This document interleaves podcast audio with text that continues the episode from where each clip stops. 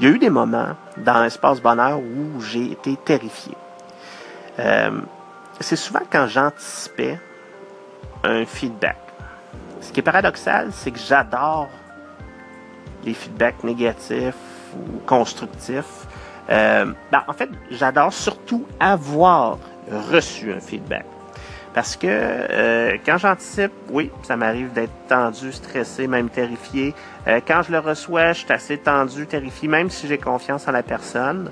Euh, par contre, l'information que je reçois d'un feedback négatif ou constructif est très utile pour moi, pour mes projets, puis je, je, trouve ça précieux.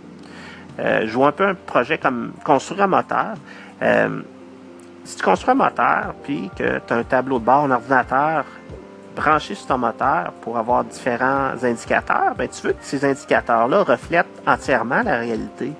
Euh, tu veux savoir si ton moteur surchauffe, tu veux savoir si ton moteur manque d'huile, si les pièces sont mal alignées. Euh, donc, c'est ça pour moi un feedback de qualité, puis c'est hyper important.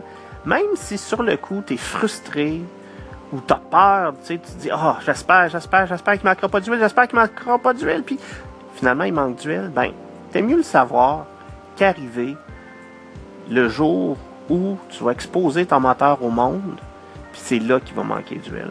C'est là qu'il va, euh, que les pièces vont se désaligner, puis ton, ton moteur va arrêter de fonctionner. Donc pour moi, euh, ça fait partie du processus, puis c'est tout à fait correct crainte-là ou cette frustration-là, des fois que je peux avoir par rapport à un feedback, euh, je pense que ça fait partie du processus. Puis je pense que c'est essentiel.